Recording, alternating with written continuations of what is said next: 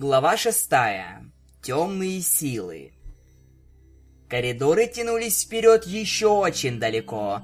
Астра была готова ко всему, но сил у нее было недостаточно, чтобы сражаться с врагами, которые будут превосходить ее по силе. Зато Салли была готова защищать свою госпожу ценой своей жизни. Для нее не было ничего невозможного. Она была готова ко всему, что прикажет ей Астра. Ведь она околдована и не понимает, что на самом деле делает. Во всяком случае, она должна понимать, что ей сейчас нужно найти выход из этих пещер и этого страшного коридора. Астра и Салли шли уже больше часа, но перед ними не появлялись никакие двери, также не было никаких поворотов. Проход, казалось, становился все более темным – Вдали виднелся конец коридора, но до него еще предстояло дойти. На пути находилось множество ловушек, но они уже были старыми и нерабочими. Прошло еще пару часов. Пони наконец-то достигли точки назначения. Перед ними стояла дверь. Она была больше предыдущей, как будто ее строили для очень большого животного – если сверять высоту двери и высоту пони, то дверь была в 10 раз больше. Интересно, что же скрывается за этой дверью? Возможно, это какая-то тюрьма или тут скрывается что-то важное. Астра не знала, что ждет ее за дверью, но она должна была посмотреть, что там находится, так как обратного пути не было. «Госпожа, вы уверены, что нам следует продолжить путь?» «Да, Пути назад нет. На двери была нацарапана надпись «Если ты сюда вошел, то назад...» Остатки текста уже покрывались мхом и паутиной. Невозможно было прочитать, что там написано. Астра осторожно попыталась открыть дверь. Но дверь была слишком массивной, поэтому пришлось приложить силу. Она была уже старой и плохо поддавалась, но приложив еще больше усилий, они смогли ее открыть. За дверью находилась темная комната. Ее никто не освещал уже долгое время, но внутри были факела, которые можно было использовать. Салли постаралась зажечь один из факелов. Внутри комнаты было видно столы. На одном из столов лежал маленький изумрудный камень. Он светился ярким зеленым светом, как будто он был заколдован. Астра подошла к изумруду и стала пристально смотреть на него. Он, казалось, зовет ее, просит взять его. Астра, решив, что ничего не произойдет, решила взять себе изумруд. Она потянула свои копыта и быстро сняла камень со стола. Буквально пару секунд ничего не происходило. Но ничего не бывает так легко и просто. Изумруд начал сиять еще ярче, и из него начал выходить зеленый дым. Он становился все больше и больше, и по ту сторону комнаты показался чей-то силуэт. Вдруг кто-то начал громко смеяться. Астра стала чуточку страшно. Она же понимала, что происходит. А Салли лишь стояла рядом и наблюдала. Силуэт был похож на пони, но она была больше, чем пони. Чем именно это являлось, разглядеть было очень тяжело, так как дым становился все больше и темнее. «Кто ты? Что тебе от меня надо? И зачем ты меня освободила?» – послышался голос из дыма. «Меня зовут Астра. Разве ты была заточена в этом драгоценном камне?» «Да, меня заточил здесь волшебник. Кажется, имя тому было Старсвилл Бородатый. Это не просто драгоценный камень. Это первый изумруд из посоха волшебника. Лишь благодаря этому камню Свирлу удалось заточить меня. А кто ты? Может, ты покажешься мне, а не будешь скрываться в дыму? Дыму? Так вот, как вы меня представляете.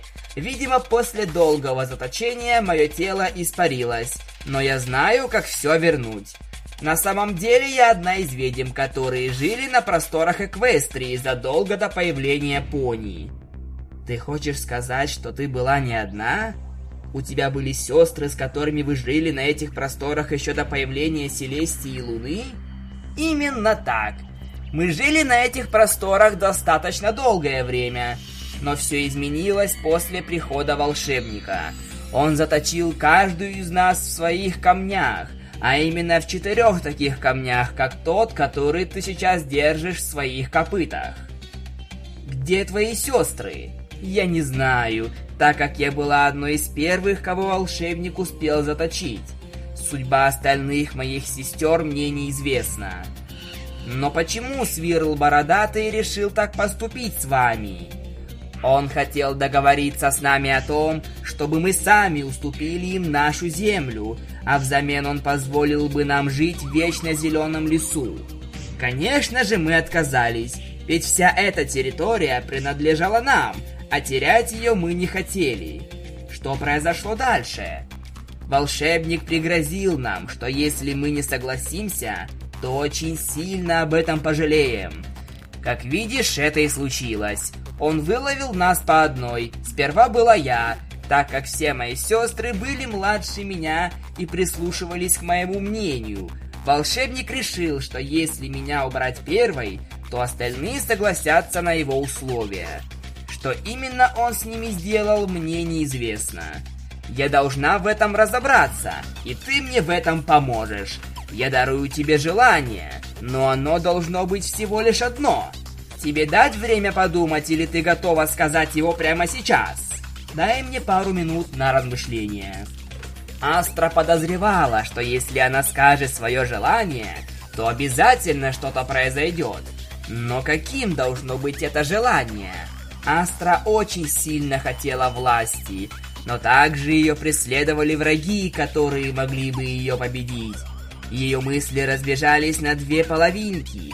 Либо она избавится от своих врагов, либо обретет силу, благодаря которой она бы хотела захватить этот мир.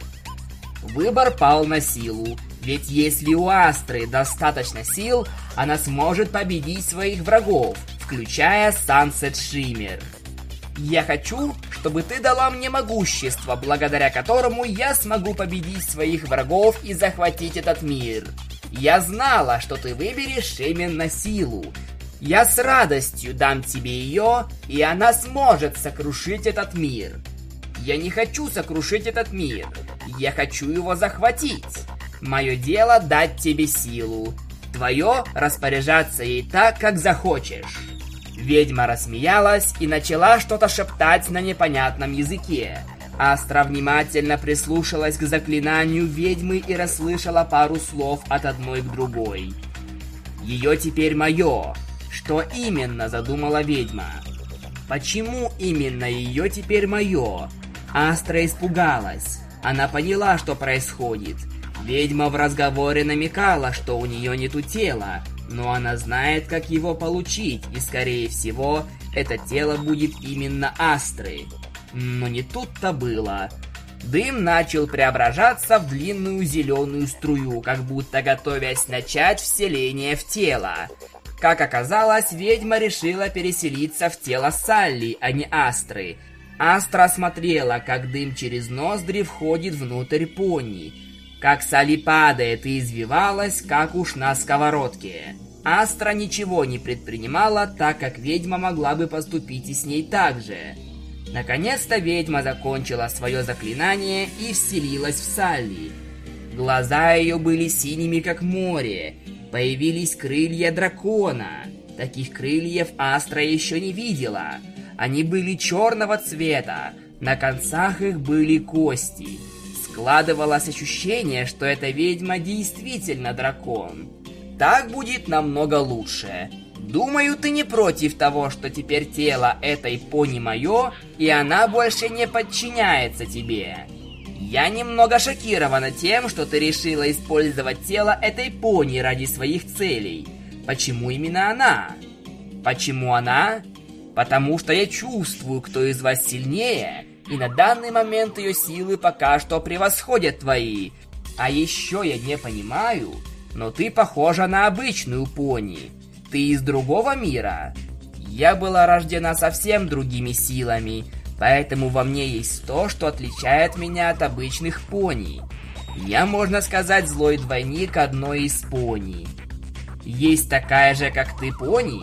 Да. Великолепно! Я думаю, что если мы сможем ее схватить, не удастся вселиться в ее тело. Ты очень наивна. Эта пони не так проста, как кажется. Внутри нее скрывается очень мощная сила. Я являюсь противоположностью этой силы. Вот из-за чего я сейчас нахожусь здесь, в этом обличии. Ведь я даже не являюсь пони. Интересно, а эту пони никак нельзя подчинить? Нет, так как я отделена от нее, с ней ничего нельзя сделать. Но чтобы соединить нас вместе, нужно, чтобы Сансет Шиммер использовала эту силу против меня. Сансет Шиммер? Ее так зовут? Именно так. Ее история печальна и начинается очень давно. Она, можно сказать, что прибыла из другого измерения. В том мире она была зла и управляла почти всеми, но из-за другой пони-человека ее удалось остановить. Я являюсь частью той самой злой сущности, что скрывается в ней. То есть ты злая, она добрая? В какой-то степени да, но в ее жилах все еще течет частичка злой сущности. Она не так чиста, как кажется. Думаю, я услышала все, что мне нужно было услышать. Стой! А как же сила, которую ты мне обещала? Ты права, я дам тебе силу одной из ведьм-прародительниц, которая очень сильно желала стать королевой этих мест. Ведьма приступила к колдовству. Ее слова звучали внятно и понятно для Астры. В этот раз Астра не хотела, чтобы с ней что-либо случилось, потому что она стала очень внимательной и прислушивалась к каждому слову ведьмы. Почти в каждом слове упоминалась ведьма-прародительница, но, видимо, это так было нужно. Ведьма, вместо того, чтобы проговаривать заклинание, начала его петь. Эта песень была очень чудесная. Не обращая внимания на то, что это пела ведьма, складывалось ощущение, что это пела пони самым милым голосом. Возможно, это был голос ведьмы, а возможно, это был голосок Салли, о жизни которой Астра даже не переживала. Песень длилась таки долго, но Астра все еще наблюдала за ведьмой и ее колдовством. Все, я закончила. Теперь ты обрела способности нашей матери. Странно, я ничего не чувствую. Так бывает, но скорее ты почувствуешь очень большой прилив сил.